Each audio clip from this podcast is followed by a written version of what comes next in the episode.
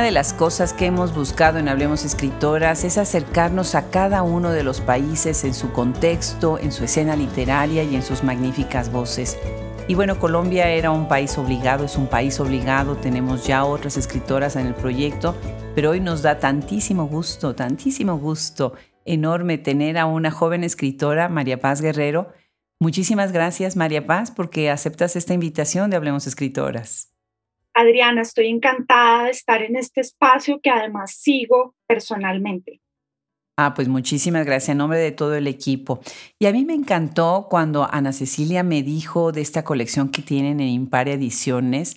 Me fascinó tu libro desde la edición Lengua Rosa afuera, Gata Ciega, la portada, toda la edición tan cuidada que tiene con Impar. Y bueno, después abrí el libro y voilà, increíble. ¿Te parece, María Paz, si empezamos con una lectura de este libro para empezar a abrir apetito? Claro que sí, Adriana. Voy a leer entonces el poema que abre el libro, que no tiene título. Perfecto.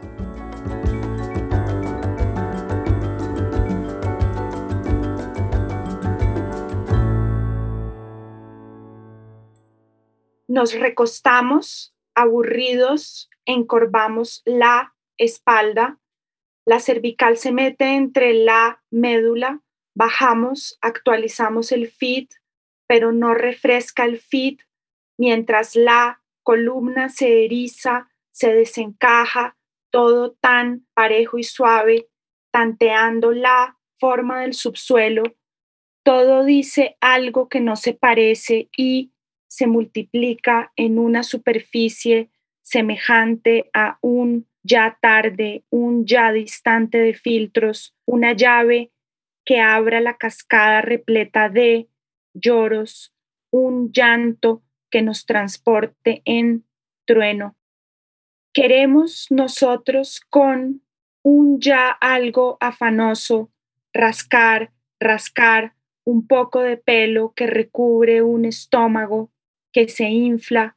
Queremos rascar nosotros que todo el día deslizamos los dedos, pulgar a la derecha, queremos rasguñar, hacer fisioterapia tres veces por semana, calor, frío en los músculos tiesos, que nos masajeen lo que llaman el glúteo, que nos amasen esas barras de hierro que son el muslo, que nos cojan andrajoso y nos simplifiquen trenzados, soberbios como somos, desde un horizonte finito que nos haga sentir que sí somos un poco de carne, que sí tenemos una poca de gracia, que sí hemos hecho un hula hula de intentos, que sí mantenemos una labia. Todas esas pausas que estamos escuchando ahorita con esta lectura tienen toda una intención y vamos a hablar de eso más adelante porque me parece que es un aspecto fascinante de este libro. Muchísimas gracias por la lectura. Tú eres de Colombia, publicas este libro en una editorial colombiana que es además tan lleno de sonidos, tan lleno de música, de lo cotidiano, de tantas cosas. Ahorita hablemos de eso. ¿Por qué publicar con Impar? Adriana, mira, en Colombia en este momento hay una ebullición de editoriales independientes que, digamos, sí está planteando un panorama muy fecundo y diverso de voces nuevas que no pasan por los canales, digamos, tradicionales editoriales. Yo hago parte de, ese, de esa especie de boom que estamos viendo en este momento y que cambia el panorama de la circulación de las voces contemporáneas.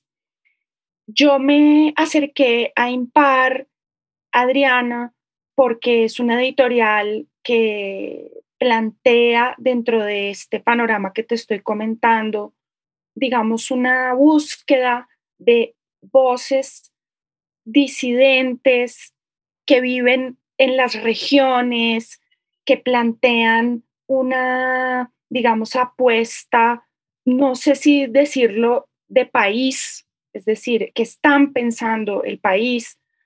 Y esto me pareció a mí fascinante además de ese proyecto que ellos tienen, que la filósofa Adriana Orrea dice que es político, que tiene, digamos, una apuesta política en su catálogo, pienso que, que tienen un trabajo exquisito a nivel de la, como estabas tú describiendo ahorita, de la edición de los libros, del proceso editorial, del cuidado con el que se trabaja desde el principio en el proceso de, pues, de sacar un libro al mundo. Entonces, todo esto pues me lleva a mí a quedar enganchadísima con Impar. Qué y creo que desde Impar también hay una, digamos, eh, un interés por esta apuesta de este trabajo que contiene, digamos, tantas, como una especie de pluralidad, como lo vamos a ir eh, conversando tú y yo, digamos, en lengua rosa fuera gata ciega, se oyen muchas voces y entre esas voces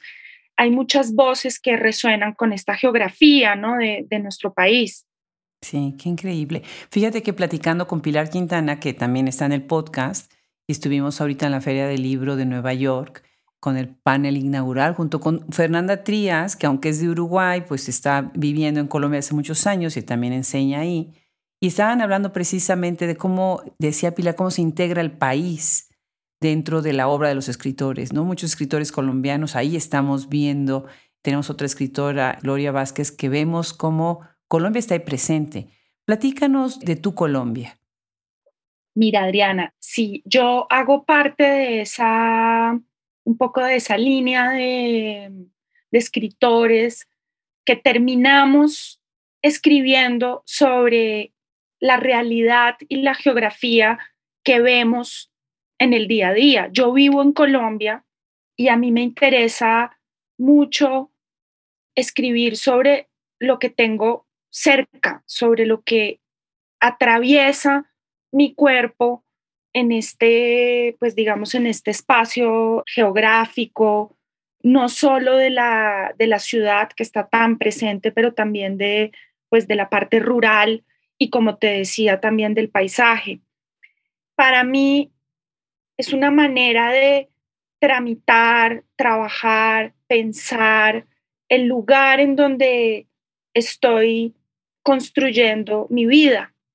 Y este lugar en donde estoy construyendo mi vida es un lugar muy complejo, Adriana, es un lugar que, te, que todo el tiempo te está cuestionando desde la cotidianidad, cuando sales a la calle y lo que ves es pues esta desigualdad tan tremenda pasando por la vitalidad de la gente, viendo también pues las eh, dificultades que hay para acceder a lo pues a lo básico, ¿no? A lo, a lo fundamental, a la educación.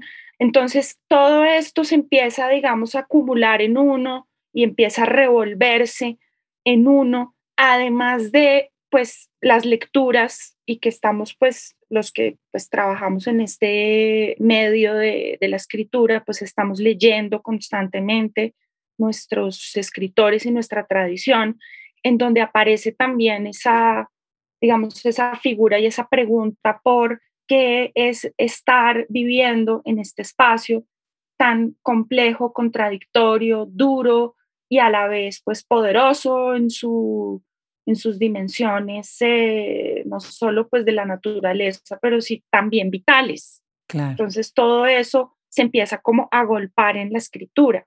Claro, qué bonita respuesta.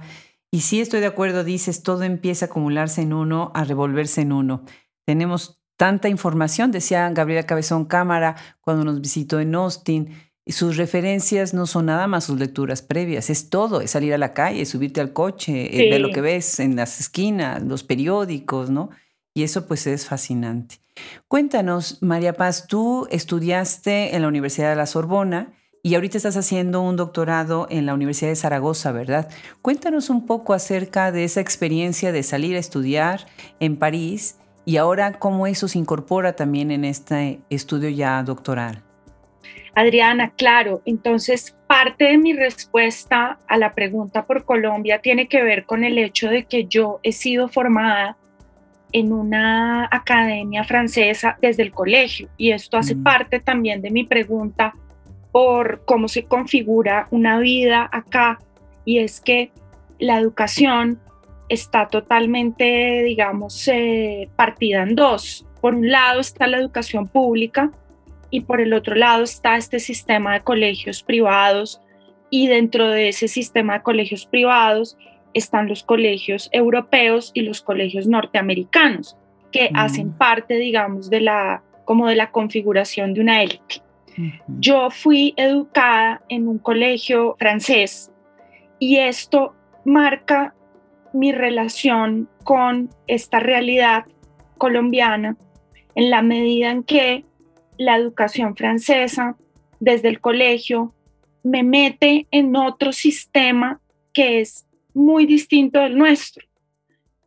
Empezando porque es un sistema racional, digamos, hay una, de verdad, un proyecto de configuración de una razón pensante, causal, estructurada, casi que perfecta. Es decir, hay como una, como una aspiración en este proyecto académico. Y por otro lado, pues aprendí el francés pues desde el colegio y entonces esto me crea como una doble estructura y esta doble estructura me lleva a ver estas dos realidades, la de Francia versus la de Colombia, como en una especie de oximorón, porque no necesariamente estoy haciendo una síntesis comprensiva, sino son como dos imágenes que se me juntan y que chocan entre sí por sus diferencias abismales, por supuesto.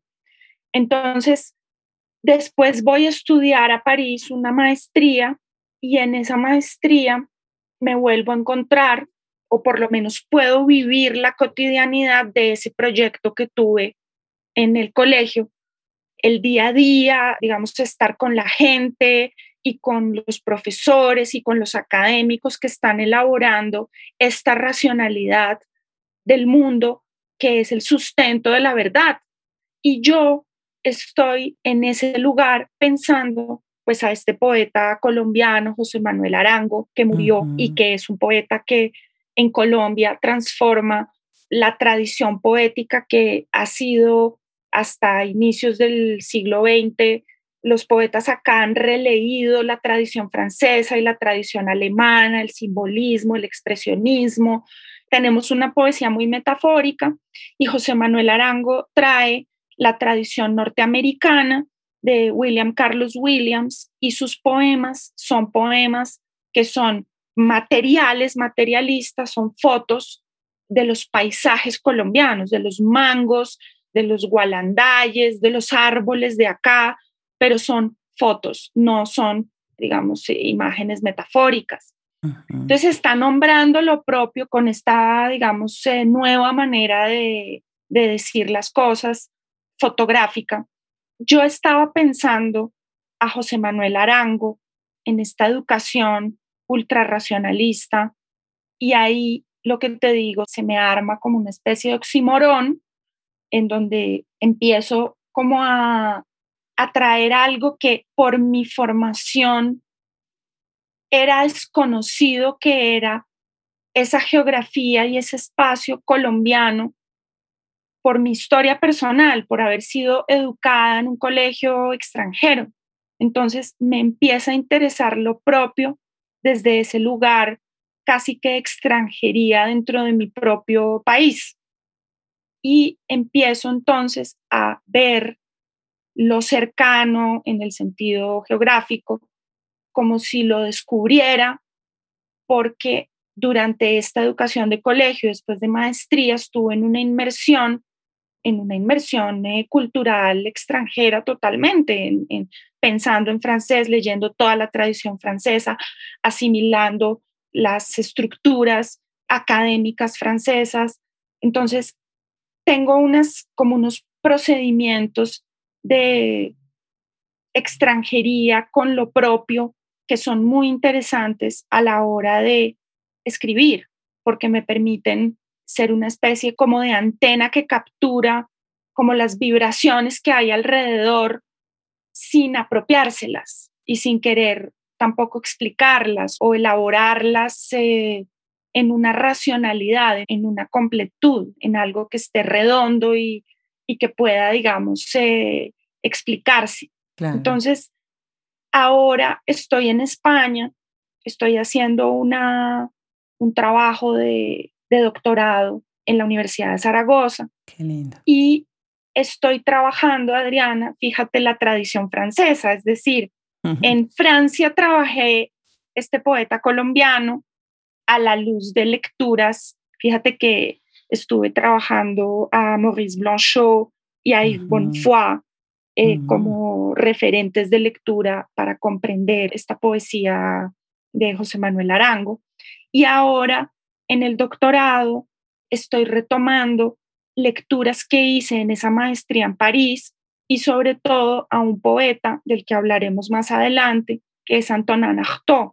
Mm. Y entonces estoy en España leyendo a Antonin Artaud, digamos, en un territorio de nuevo extranjero de Francia, que me permite leer a Francia, si me entiendes, como en una especie de no lugar. Entonces yo me armo como mis no lugares para poder nadar en las realidades tanto textuales como pues de la calle, de, la vida, como si fuera extranjera cada vez. Me encantó, me encantó. Bueno, primero te tengo que decir que qué cierto es eso, o sea, cómo se enriquece su obra con estas ambigüedades, viviendo en estos limbos, en estas ambigüedades en donde nosotros los latinoamericanos vivimos, en donde son tantas contradicciones que eso enriquece tanto sus obras, ¿no? Eso me encanta. Por otro lado, tu obra sí, no justifica. No, no, estás, tú no estás tratando de conciliar con nada, ¿no? Simplemente, y tampoco estás denunciando, estás hablando de lo que estás viviendo. Me parece muy interesante esta idea de la extranjería porque apenas entrevisté a Nadis, que es una medievalista, y el término extranjería es un término muy importante cuando estudias medievo. Y no es un término que se use mucho.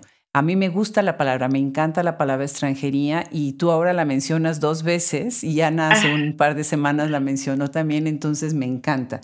Y ahorita que hablas de construirse una especie de no lugar, fíjate que ahorita que te escucho, estoy pensando que yo hice algo parecido cuando hice el doctorado en la Universidad de ah. Texas en Austin, porque yo quería hacer una investigación acerca del discurso que en el siglo XIX formó ese sujeto ideal de la mujer a través de la prensa católica, que fue lo que más, más marcó la vida de las mujeres en México, la iglesia, las homilías, lo que sucedía en el ambiente religioso.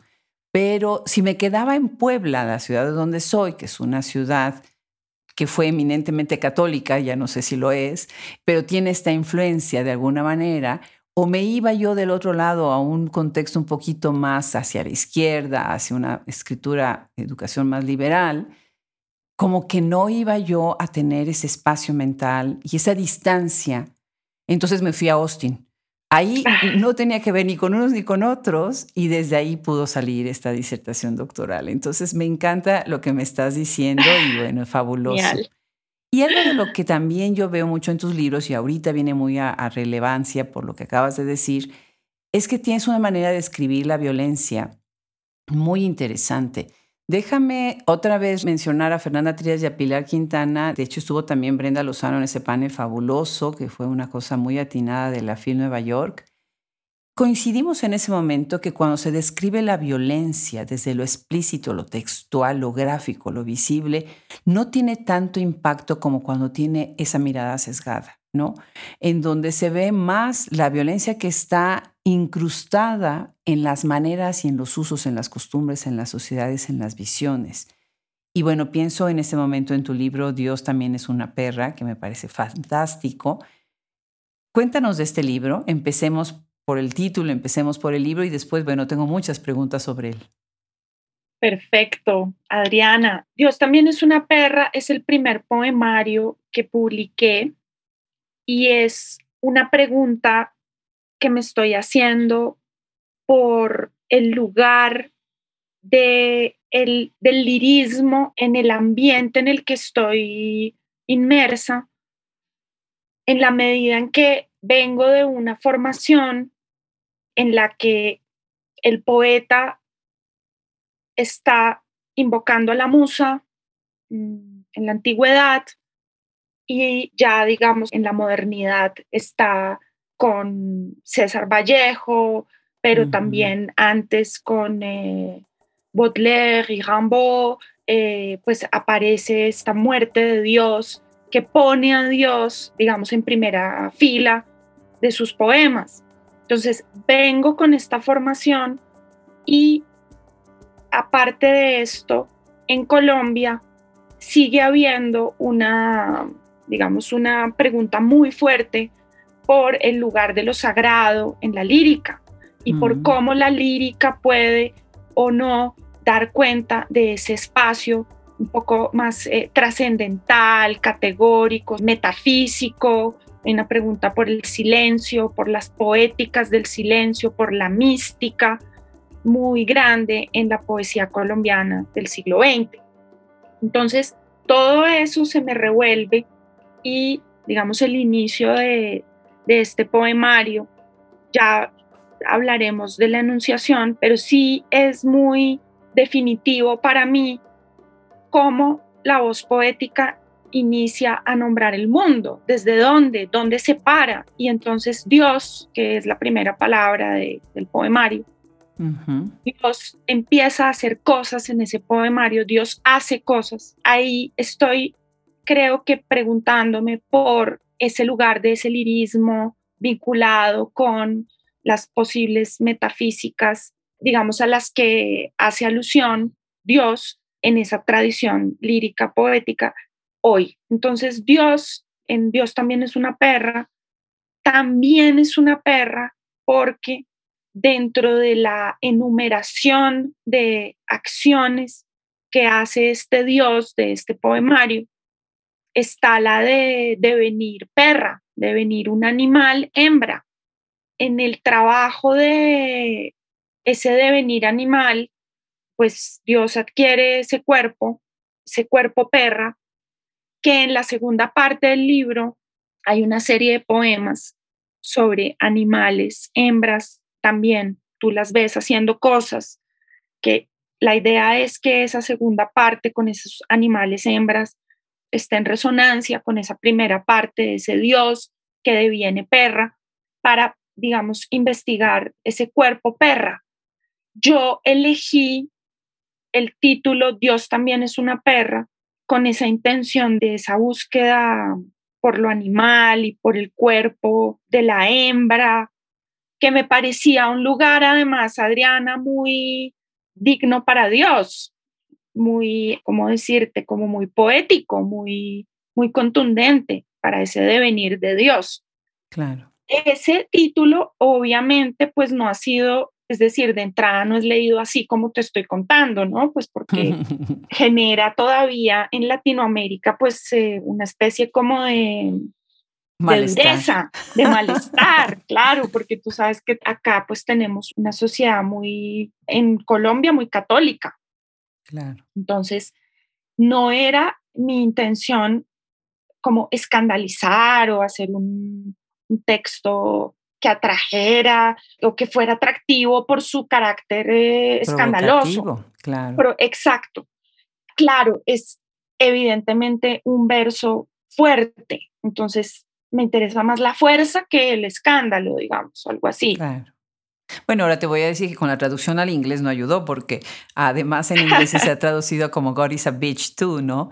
Y eso obviamente, bueno, me parece pues me parece genial escuchando todo lo que estás diciendo y cómo el lenguaje tiene su propia connotación y su propio twist en el momento en que es pues ya puesto en un papel, ¿no? Leído. Y bueno, este libro ha tenido mucha resonancia. Bueno, tiene esta traducción al inglés, también fue traducido este año al francés. ¿Cómo se llama en francés? Dieu aussi est une chienne. Y ahí tú lo sientes, bueno, yo no hablo francés, tristemente. Ah. ¿Sientes que también tiene una connotación fuerte, que fue también provocativa? Sí, pero fíjate que chien no tiene la connotación, o sea, es decir, es puramente animal. En Francia, perra es la per, una, un animal, eh, hembra, o sea, no, no tiene esa doble connotación que tiene pienso en, pues en español, sí, y en inglés, ¿no? Claro. La traducción al inglés es de Camilo Roldán y además, qué maravilla, felicidades. Después estás invitada al Festival de Poesía Latinoamericana, la Latinale, que es buenísimo, en Berlín. También por esta traducción al alemán, que sería Gott ist Hund. ¿Está traducido así en alemán? Adriana, te cuento que todavía no he tenido acceso al texto en alemán. Ah, Entonces no, pues porque el festival va a ser en, del 8 al 13 de noviembre. Entonces, vamos a ver cómo. Vamos a ver cómo exactamente.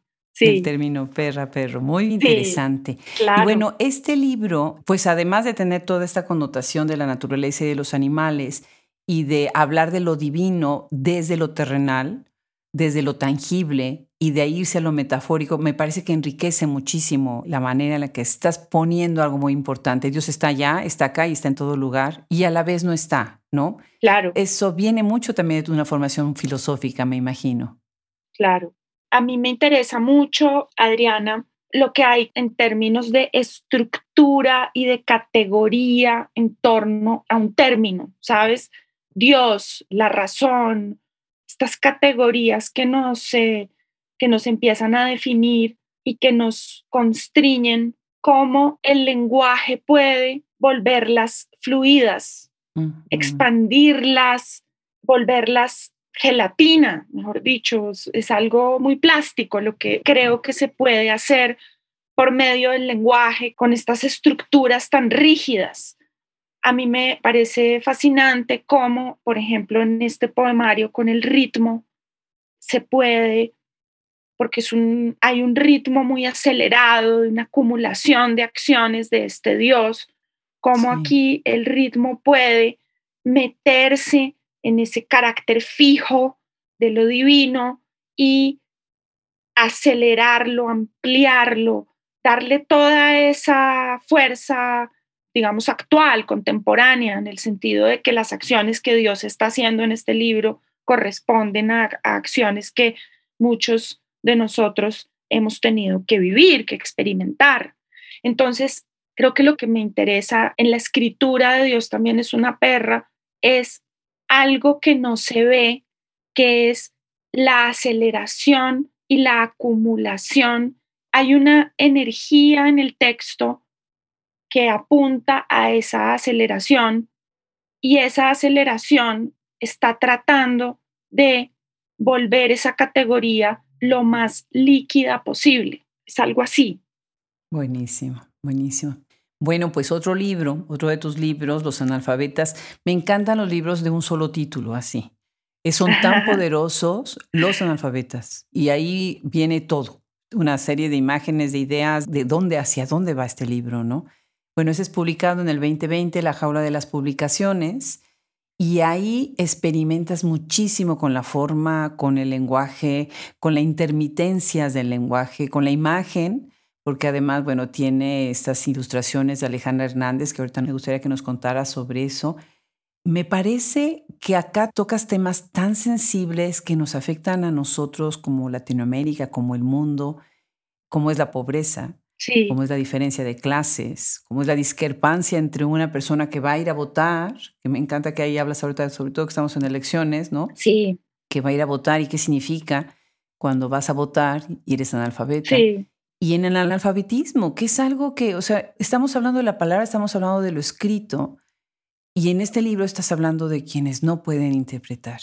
Cuando leí esto, mi nieta, una de mis nietas, está empezando a leer. Hmm y le estaba yo diciendo que se había adquirido un superpoder, ah. que ahora en ese momento había llegado a un superpoder y que ya era así como la Wonder Woman, porque ya podía leer su hermanita de dos años que todavía no puede leer, ella tiene ya ese superpoder. Y me dio muchísima tristeza después acercarme a tu libro ah. y pensar en decirle después, hay gente que no va a leer nunca, ¿no?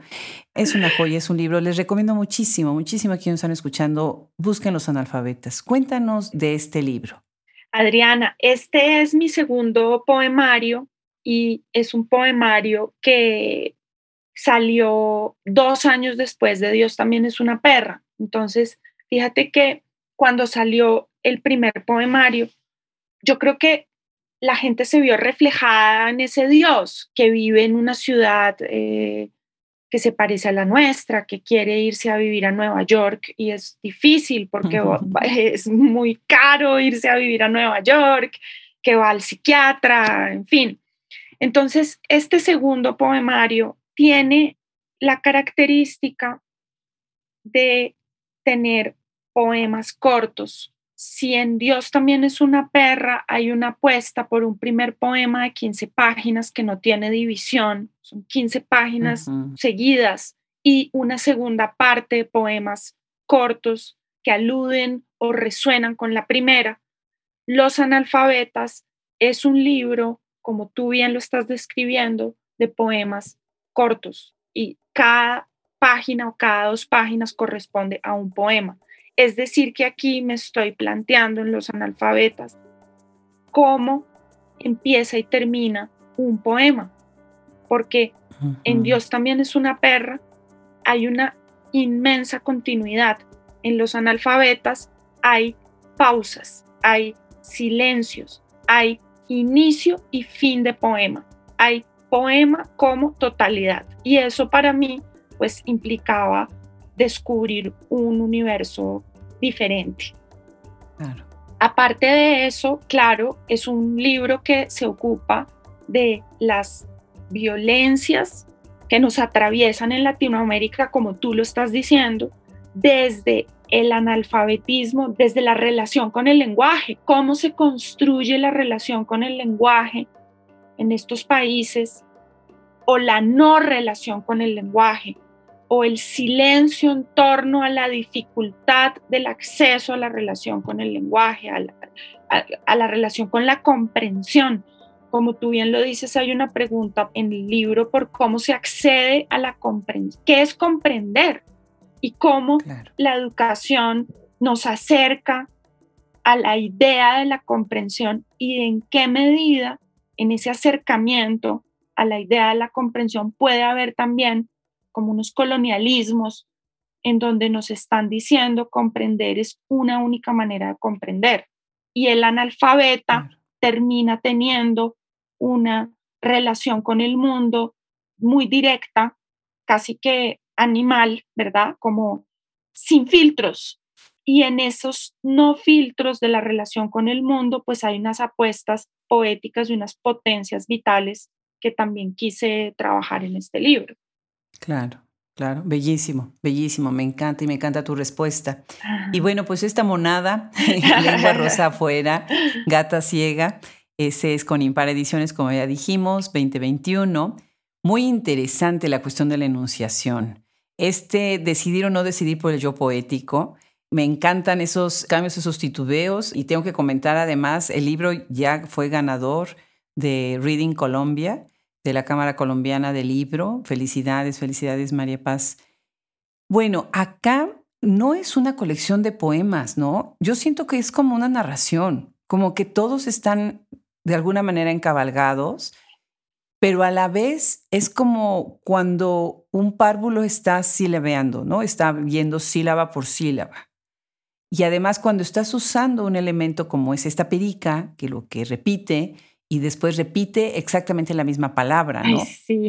Los pericos pueden ser de lo más annoying, ¿no? Están ahí, repite y repite, ¿no? Y por otro lado tienes a esta gata que es como escurridiza, como a veces es también el lenguaje. El lenguaje se nos escurre entre los pensamientos y es como cuando dices, Ay, ya se me olvidó que te iba a decir, ¿no? Y perdiste la palabra en ese instante. Me parece, o sea, muy interesante esta propuesta y bueno, pues cuéntanos sobre este libro.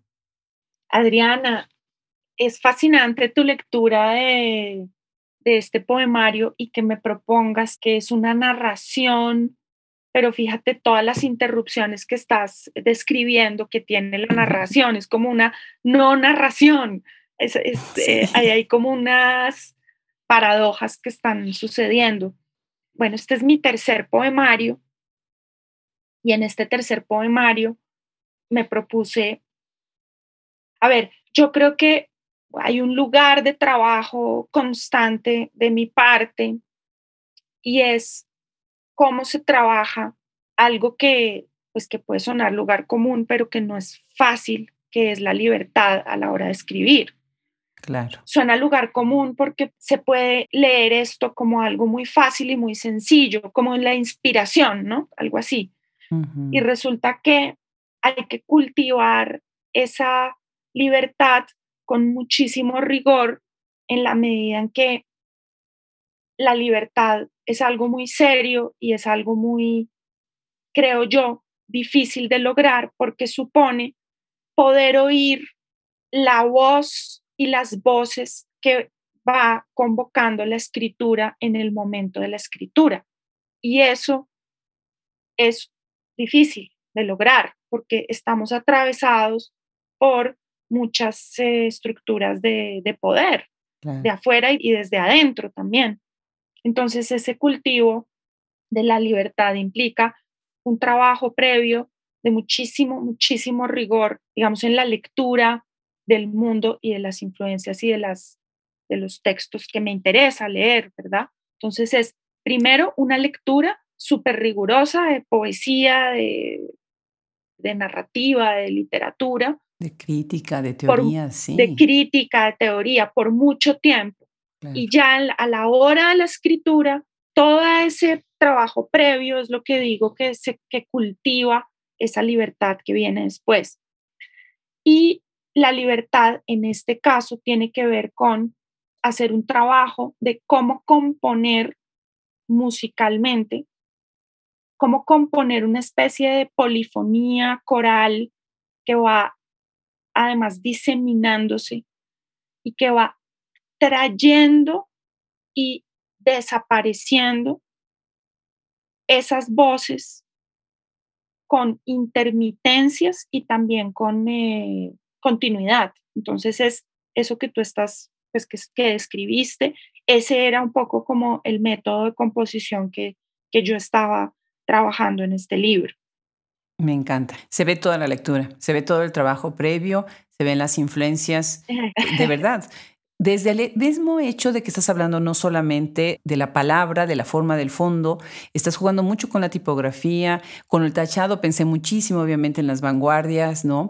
En estas partes de la puntuación, siempre se habla de Molly, ¿no? El gran párrafo enorme y totémico que no tiene un signo de puntuación, ¿no?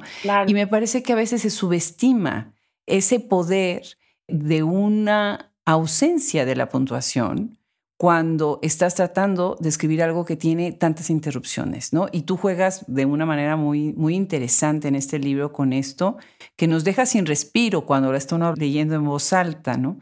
Y por otro mm. lado, hay una gran cantidad de imágenes, ¿no? Esta voz que viene y que viene a la cabeza. Y pienso en lo que has dicho en alguna entrevista, dices, el poema es como una sábana para tapar muchas cosas. me encanta la metáfora, me encanta la idea de una sábana que cobija pero a la vez oculta. Claro, fíjate que acá en lengua rosa afuera hay una imagen que dice que la voz lo que está haciendo es desenrollarse como se desenrolla la pita de una cometa o un papalote cuando uno va, acá decimos echar cometa, ¿verdad? Entonces, esta imagen de la pita que uno tiene que desenrollar y después tensionar. Esa es, creo yo, la fuerza que hay en lengua rosa fuera gata ciega. Es la voz poética soltando y tensando el lenguaje. Y en ese soltar y tensar el lenguaje aparecen todas las texturas posibles de lo sonoro y de las imágenes y de acoger como una especie de mundo que es un mundo en donde todo está sonando, ¿no? Lo que tú dices, la lora está chillando, la gata está maullando, todos están hablando en este coro polifónico. Y por eso, en ese espacio escritural, la enunciación, que era algo que me estabas preguntando, cómo la voz va puntuando cuando dice yo, cuando dice tú, cuando se transforma en un devenir nosotros. Tú vas leyendo el libro y esa voz va mutando, ese lugar de la, de la enunciación va mutando como si fuera esa sábana que va, digamos, eh, acogiendo el mundo. Y en esa sábana vas viendo como unas puntas que se van eh, erizando. Y esas puntas son esos marcajes que hace la voz para decir, ahora soy yo, ahora eres tú, ahora somos nosotros, porque todo está como en una especie de continuum y como una especie de flujo infinito. Genial, genial. Pues esperamos muchísimas cosas muy buenas de María Paz. De verdad que estos libros son una belleza, una delicia. Los invito a todos los que nos escuchan, sigan su obra y sigan su carrera, sigan su trayectoria, porque bueno, vamos a ver qué va a pasar en el próximo libro y en el próximo libro. Ha sido un verdadero placer, de verdad, tenerte en el podcast. Y bueno, pues se quedas invitada para todo lo que venga nuevo. Compártelo, por favor, con Hablemos Escritoras y nuestro auditorio.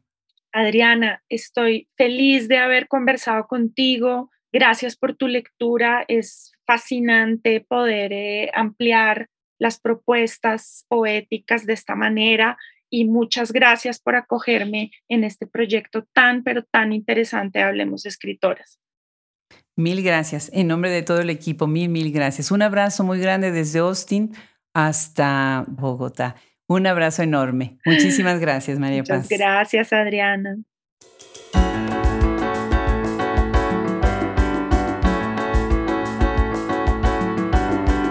En verdad que al leer a María Paz Guerrero, lo único que quería yo era seguir leyendo.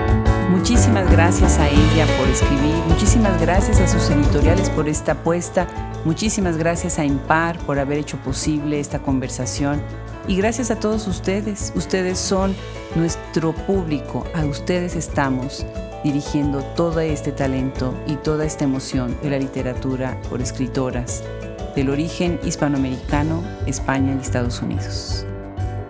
Yo soy Adriana Pacheco y quedamos convidados para el próximo episodio. Hasta la próxima.